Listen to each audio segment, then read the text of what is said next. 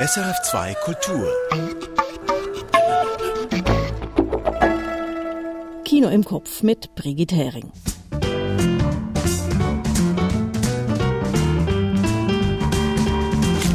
Zweimal Kino aus Frankreich und ein bisschen aus der Schweiz gibt's heute und eine Schweizer Serie. Anne Meyer hat den französischen Dokumentarfilm über ein Schiff als Tagesstätte für psychisch Kranke gesehen, Sur l'Adamant. Und Georges Wehr stellt den französisch-schweizerischen Spielfilm Le Théorème de Marguerite vor. Er hat auch die neue Schweizer Serie Davos 1917 angeschaut und mit einem der Autoren gesprochen. Dazu gibt's wie immer Kurztipps und eine Rätseltonspur.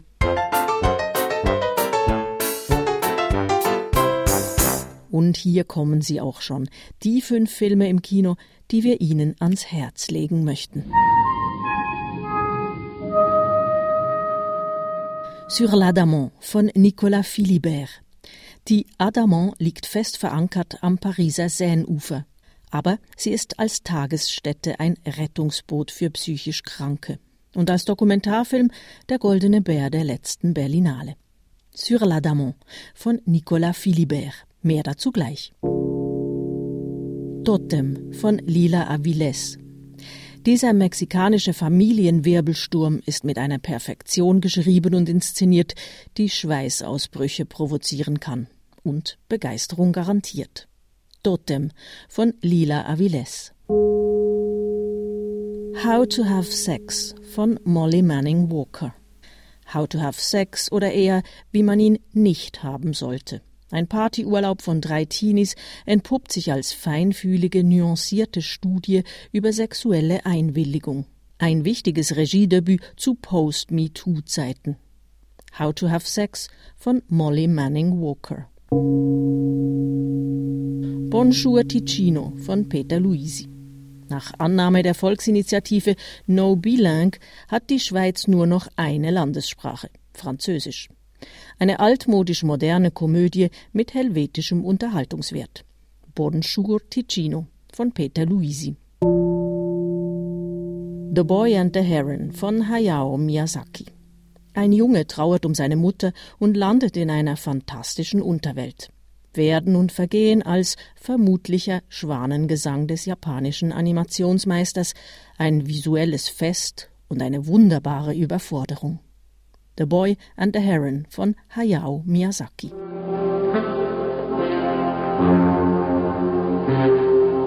Das also die fünf Filme, die wir aus dem aktuellen Kinoprogramm empfehlen. Aber auch ein Wiedersehen von älteren Filmen lohnt sich. In so einen hören wir jetzt rein. Er ist schon fast drei Jahrzehnte alt. Ohren auf, hier kommt die verrückte Tonspur. All right, folks. Showtime. Aus welchem Film stammt sie? Do you know what crazy is? Crazy is majority rules. Yeah. Uh. Take germs, for example. Germs. Uh huh. In the 18th century, no such thing. Nada, nothing. No one ever imagined such a thing. No sane person anyway. Ah, ah. Long comes this doctor. Ah, ah, ah. Semmelweis.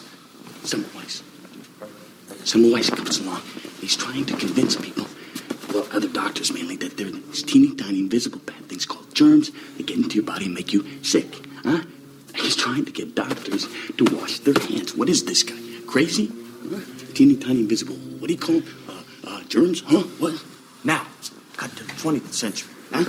Last week, as a matter of fact, right before I got dragged into this hellhole. I go in, I order a burger in this fast food joint. Guy, he drops it on the floor. Jim, he picks it up, he wipes it off, he hands it to me like it was all okay. What about the germs, I say? He says, I don't believe in germs. Germs are just a plot they made up so they can sell you disinfectants and soaps. Now, he's crazy, right? See? Ah, There's no right, there's no wrong, there's only popular opinion. Sind Keime nur eine Erfindung? Und wer ist hier eigentlich verrückt oder nicht? Haben Sie eine Idee? Ganz am Ende von unserem Kino im Kopf löse ich das Rätsel auf. An der Berlinale im Februar hat ein französischer Dokumentarfilm den Hauptpreis gewonnen, den Goldenen Bären. Der Film Sur l'Adamant porträtiert eine Einrichtung für psychisch kranke Menschen in Paris. Das Besondere, die Tagesklinik befindet sich auf einem Boot auf der Seine. Nicht das einzig Ungewöhnliche an diesem Film. Anne Meyer. Ah, mon père ne dort plus sans prendre ses calmants. Maman ne travaille plus sans ses excitants. Ein Mann singt inbrünstig das Lied La Bombe Humaine. Darin geht es darum, sein Schicksal in die eigenen Hände zu nehmen, sich nicht gesellschaftlichen Zwängen zu beugen. Später erzählt der Mann, dass er täglich viele Medikamente nehmen müsse. Er würde sich sonst für Jesus halten. Es sind beiläufige Austausche, in denen wir erfahren, wer hier Pflegerin, Pfleger und wer Patient, Patientin ist. Das ist in der Doku Sur l'Adamant auf den ersten Blick oft gar nicht ersichtlich. Auch an welchen Krankheiten der Mann leidet, erfahren wir nicht. Im ganzen Film wird kein einziger medizinischer Begriff verwendet. Das wirkt radikal und zeigt, hier geht es um was anderes. Wer die Menschen sind und was sie können – denn das Singen ist nicht die einzige künstlerische Tätigkeit, die in Sur l'Adamant viel praktiziert wird. Die Patientinnen und Patienten in der Tagesklinik schreiben, komponieren, nähen, malen und tauschen sich darüber aus. Die Szenen wirken zufällig, sind oft leicht und witzig, doch immer voller Poesie und Melancholie. Einmal fragt eine Frau den Kameramann direkt, ob er denn ein Auto hätte, um dieses ganze Filmmaterial zu transportieren. Er sagt, dass er ein Motorrad habe. Darauf sagt sie, Motorräder sind toll. Sie sei auch einmal mit einem gefahren. Und plötzlich wird sie still und ihr Blick ganz traurig. Woran sie sich wohl erinnert? Ah, une moto, mais vous pouvez pas embarquer votre truc là. Si Et ça là Ça aussi Oh bah les motos c'est mieux. Oh c'est bien les motos. Moi je suis monté un jour sur une moto. C'était une Honda, je sais pas combien. Bah dis donc, qu'est-ce que c'était bien. Nicolas Philibert hätte nach ihren Ausführungen wegschneiden können. Doch er nimmt sich die Zeit. Er hört den Menschen zu. Sinnbildlich dafür ist einer der stärksten Momente gegen Ende des Films. Eine Patientin ergreift bei einer Sitzung das Wort. Thema ist eigentlich die Organisation eines Filmfestivals. Sie sagt, dass sie schon seit einiger Zeit einen Tanztherapie-Workshop anbieten möchte. Aber dass niemand auf ihr Anliegen eingehe. Gestern habe sie zufällig mit einer Frau im Park ein paar Bewegungsübungen gemacht und gesehen, wie gut er das getan habe. Sie verlangen nichts für ihre Arbeit. Es gehe ihr nur um diesen Austausch. Donc je me suis proposé, mais je sens que je n'ai pas été entendue et que je ne suis... Bon, donc c'est pour ça que je parle là tout de suite. Hier, au cours d'une rencontre dans un jardin, j'ai proposé donc un mouvement de Qigong, que la personne, ça lui a fait énormément de bien. Et moi, c'est un échange, quoi. Il faut entendre ce que je propose comme un échange. Non seulement je demande rien, mais rien du tout. Ça veut dire vous ne m'inscrivez dans aucune association, aucun lieu. Je viens à la Daman depuis 4 ans, putain. Donc, enfin, je veux dire par là que je, je, les gens, ils me connaissent. Auf dem Adamant begegnet man Menschen, die am Rande der Gesellschaft sind, auf Augenhöhe. Sie werden ernst genommen. Und das macht auch Nicolas Philibert mit seinem Film. Und das immer unaufgeregt und respektvoll. Form und Anliegen des Films stimmen somit berührend überein. Ann Meyer über den Film Sur l'Adamant, der jetzt im Kino läuft. Zahlen, Gleichungen, Formeln. Alle Kinder lernen in der Schule rechnen und einige verlernen es danach recht schnell wieder. Eine junge Frau jedoch, die fast ihr ganzes Leben der Mathematik widmet, steht im Zentrum eines neuen Spielfilms aus Frankreich. Le Théorème de Marguerite oder wie ein ungelöstes mathematisches Problem zur Obsession wird. Georges Wirsch bespricht den Film. Die Goldbachsche Vermutung. Ein Mathematikproblem ungelöst seit Jahrhunderten. Grob gesagt, es geht um Primzahlen und um eine auffällige Gesetzmäßigkeit, die aber unbewiesen ist. Und auf der Suche nach dem Beweis kann man Wandtafeln vollschreiben mit Formeln. Und genau das macht Marguerite. Bebrillt, die dunklen Haare eng zusammengebunden, gespielt von der Schweizerin Ella Rumpf. Bei einem Vorstellungsgespräch wird Marguerite gefragt, ob sie am Goldbach-Theorem arbeite und sie präzisiert, es ist die Goldbach-Vermutung. Tu travailles sur le théorème de Goldbach, c'est bien ça? La conjecture de Goldbach. Je travaille pas exactement dessus, mais c'est en lien. C'est l'un des problèmes non résolus les plus importants en mathématiques. Personne ne l'a jamais encore prouvé. Et tu penses en être capable? Je sais même pas si ça sera prouvé de mon vivant. Ich weiß ja nicht mal, ob das zu meinen Lebzeiten bewiesen wird, sagt Marguerite. Mit der Stimme einer introvertierten Forscherin, die sehr wohl weiß, dass ihr Lebenswerk in einer akademischen Nische stattfindet. Doch dann ist es soweit. Marguerite präsentiert ihre Theorie vor einem vollen Hörsaal. Danach Fragerunde, es meldet sich ein Student. Etwas habe er da nicht ganz mitbekommen. J'ai pas compris ton calcul de la constante C. Principalement, tu as l'étape combinatoire initiale, puis euh, on conclut avec la technologie des hyperbares de Werner. Dans ce cas, tu as besoin de ton lemme multidimensionnel. Tu peux pas chasser K, N et delta simultanément. Fachchinesisch, was der junge Mann da sagt, aber Margaret wird es schwarz vor Augen. Ihr aufwendig ausgeklügeltes System, ihr ganzer Stolz ist gerade eingebrochen wie ein Kartenhaus. Es ist die stärkste Szene des Films. Und Marguerites Professor und Mentor lässt sie ungerührt vor dem Plenum fallen. Es ist tatsächlich nichts wert.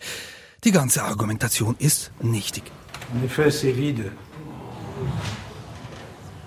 Ça invalide tout votre raisonnement. Marguerite stürmt aus der Uni, steht vor dem Nichts. Mit Mathematik will sie nichts mehr zu tun haben, obwohl sie nicht weiß, ob sie überhaupt etwas anderes kann. Das ist die Fallhöhe, die Le Théorème de Marguerite erzählt. Und jetzt wird's abenteuerlich. Marguerite entdeckt ihr Talent für strategisches Glücksspiel und verdient viel Geld, indem sie an Mahjong-Turnieren in verrauchten Hinterzimmern teilnimmt. Und auch in ihrem Liebesleben tut sich etwas. Beide Handlungsstränge wirken etwas dick aufgetragen und überzeugen nicht vollends, aber was die Autorin und Regisseurin Anna Novion auf elegante Weise schafft, die Faszination fürs Abstrakte spürbar zu machen. Sie lässt Mathematik sinnlich aussehen, mit Kreide, Bleistift und knisterndem Papier. Das sei ihr wichtig gewesen, betont sie im Gespräch. Il fallait réussir à rendre les mathématiques belles à regarder et que, à la fois, on soit toujours avec euh, Marguerite dans sa tête et qu'on soit dans son rapport aux mathématiques, qu'on soit avec elle d'une manière totalement organique. Auf organische Weise soll das Publikum sich Marguerite nahe fühlen und das gelingt, weil Ella Rumpf das genial spielt und weil die Figur echt ist. Kein inselbegabter Zahlennerd, kein obsessives Borderline-Genie wie in so vielen Filmen, sondern ein Mensch aus Fleisch und Blut, mit Wünschen und Träumen, wie wir alle. Georges Wirsch über den französisch-schweizerischen Spielfilm Le Théorème de Marguerite. Ab dieser Woche neu in den Kinos. Zu reden gibt die neue SRF-Serie schon seit einiger Zeit. Diesen Sonntag beginnt nun die TV-Ausstrahlung von Davos 1917. Und schon jetzt sind alle Folgen kostenlos auf Play Suisse erhältlich. Davos 1917. Sechs Folgen lang wird ein Sanatorium in den Bündnerbergen während dem Ersten Weltkrieg zum Schauplatz von Spionage und Gegenspionage. Georges Wirsch hat sich die Serie angeschaut und mit einem der Autoren gesprochen, mit Thomas Hess. Schon im Prolog der Serie Davos 1917 passiert viel. Hochschwanger kommt die Bündner Rotkreuz-Krankenschwester Johanna Gabatuller aus dem Krieg zurück in ihre Heimat. Der Mann, von dem sie das Kind hat, mag verschollen sein oder tot. Wie dem auch sei, sie bringt es zur Welt. Nur, das Baby wird ihr gleich nach der Geburt aus den Armen gerissen. Wo bringen wir sie an? Johanna, das ist besser so. Für alle. Johanna, du hast kein Kind. Ist das klar? Und so läuft das Drama auf Hochtouren. Johannas Vater nimmt den Säugling an sich und lässt ihn verschwinden. Und Johannas ältere Schwester findet das auch absolut richtig so. Der Vater schützt die, begreift das doch endlich. Eine rechtschaffene Mann, aber eine wie die noch nicht. Eine wie mich. Sag doch gerade Kriegshure. Eine Kriegshure? Ja. Das bist du. Und nur dank dem Vater weiß es niemand. Von solchen Dialogen kann man halten, was man will, aber sie setzen das in Gang, was in Gang gesetzt werden muss. Eine Handlung und vor allem ein Motiv. Johanna will ihr Kind zurück. Um jeden Preis. Sie arbeitet jetzt als Krankenschwester in einem Davoser Bergsanatorium, in dem alle, alle ausspionieren.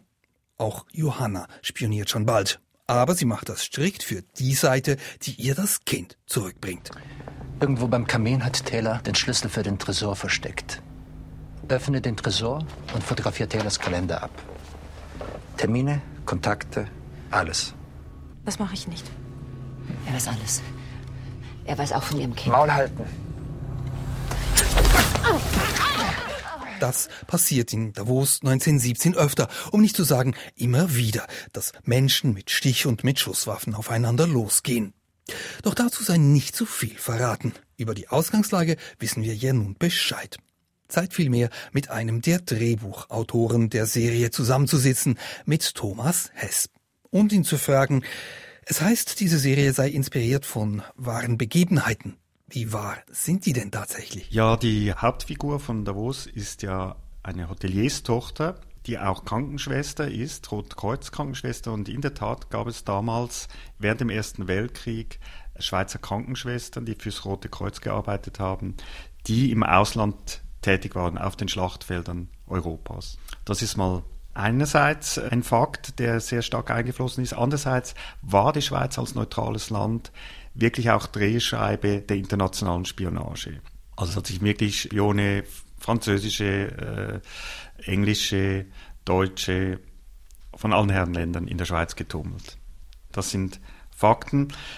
Was auch ist, es gab Flüchtlinge aus verschiedensten Ländern, die dem Krieg entflohen sind. Der prominenteste äh, ist sicher Lenin und auch der wird in der Serie eine Rolle spielen. Aber stopp, das wäre vorgegriffen, denn Lenin kommt erst in den späteren Folgen vor.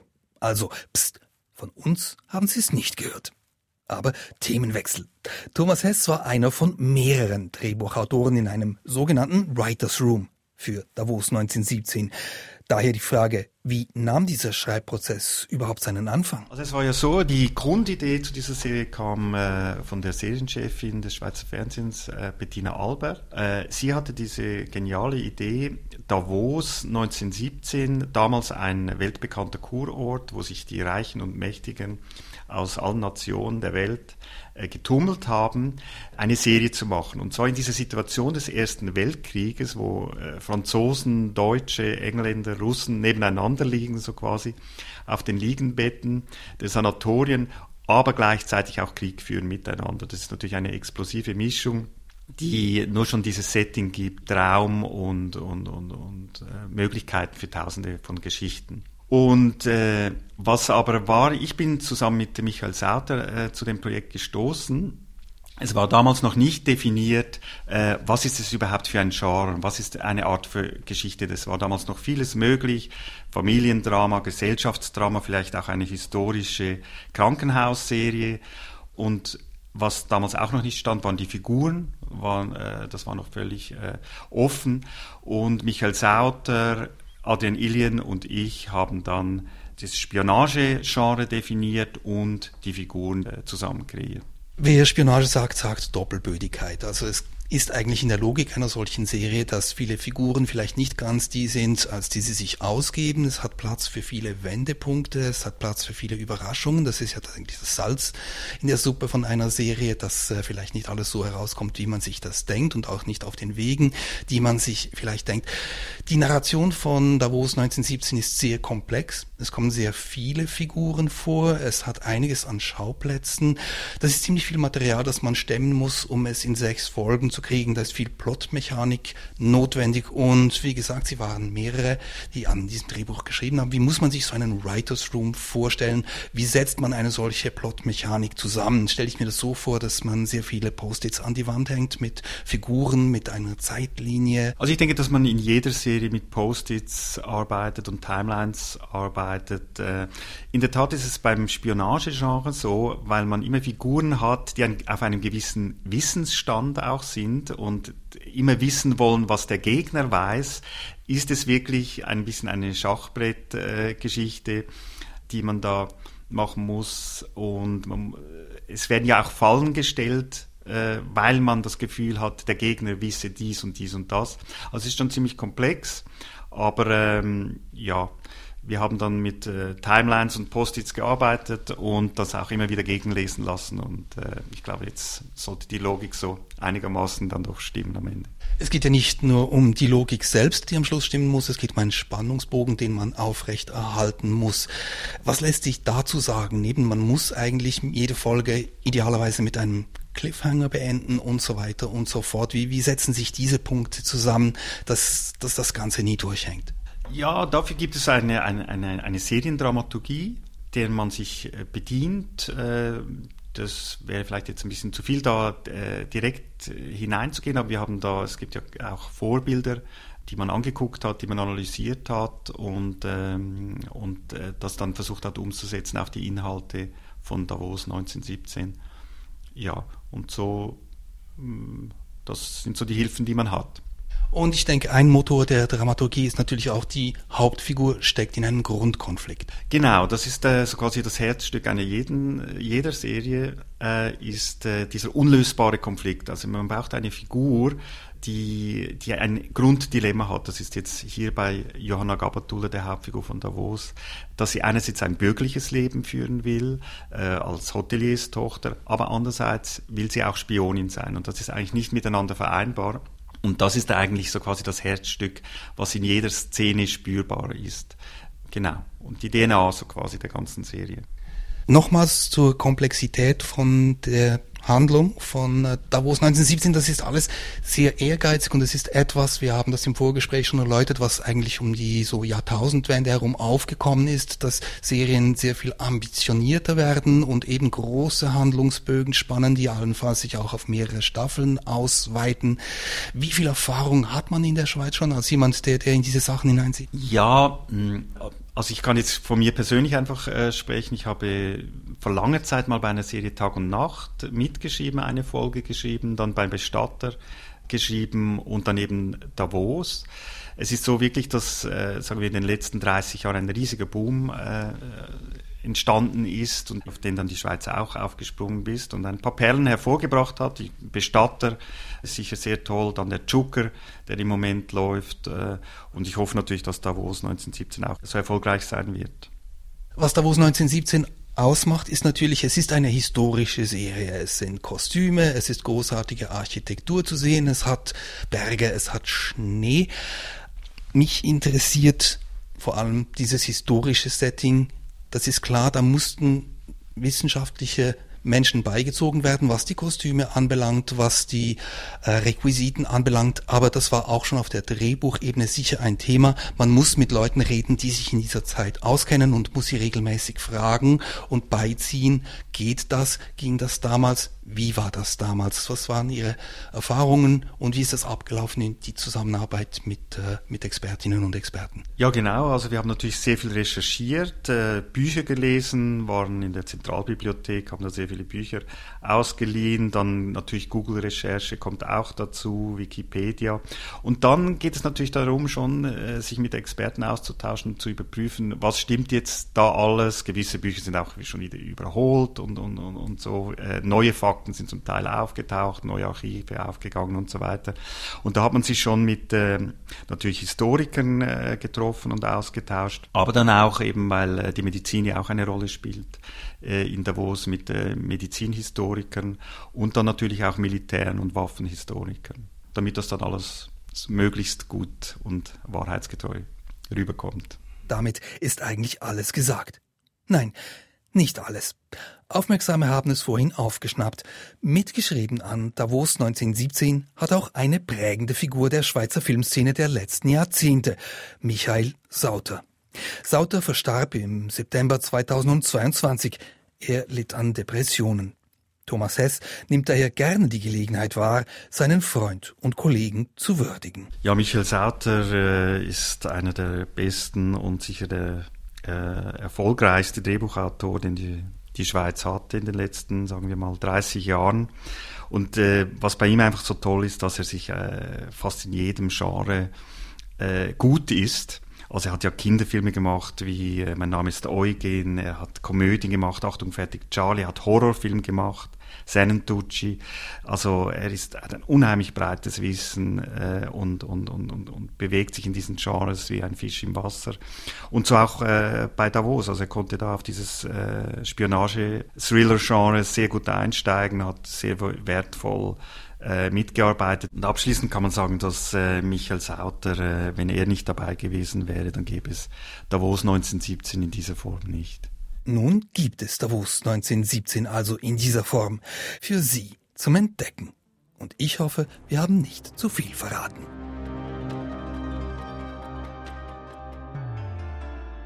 George Wirsch mit einem Beitrag zur neuen SRF-Serie Davos 1917.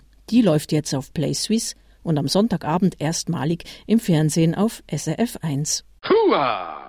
Und damit kurz vor Schluss der heutigen Filmrolle jetzt zur Auflösung der Tonspur.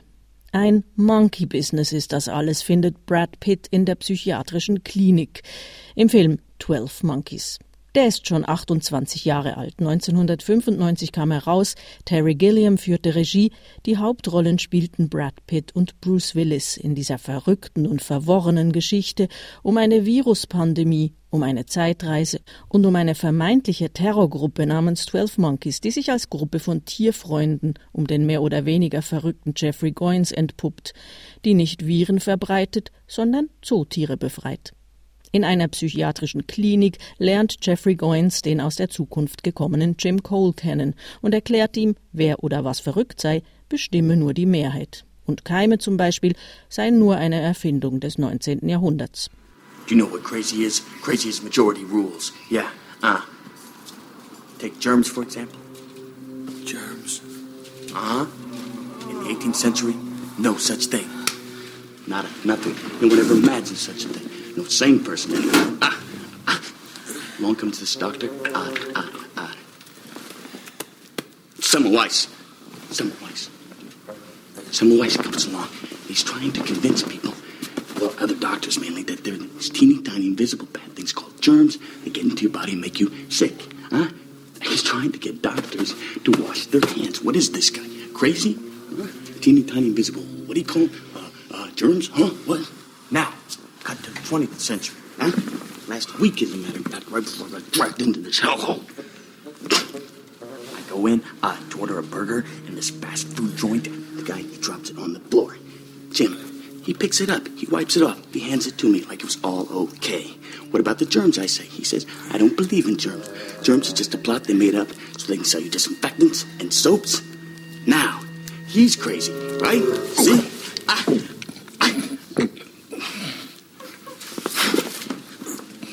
right, there's no wrong, there's only popular opinion. Es gibt kein richtig oder falsch, nur die öffentliche Meinung. In der Rolle des psychisch kranken Ökoaktivisten Jeffrey Goins zeigte Brad Pitt eindrücklich, dass er mehr konnte als nur den sexy romantischen Liebhaber spielen. Seine Karriere hatte da 1995 schon richtig Fahrt aufgenommen, nachdem er erst vier Jahre zuvor in Thelma und Louise ein erstes Mal international aufgefallen war. Und dieser hübsche Jungspund von damals wird nächste Woche 60 Jahre alt. Das war's für diese Woche. Das Kino im Kopf ist abgespult. Nächste Woche sind wir wieder da mit neuen Filmen. Die fünf Kurztipps, die unverpassbaren, finden Sie jeden Donnerstag neu auf sennhausersfilmblog.ch. Ich bin Brigitte Hering und ich wünsche viel Vergnügen im Kino.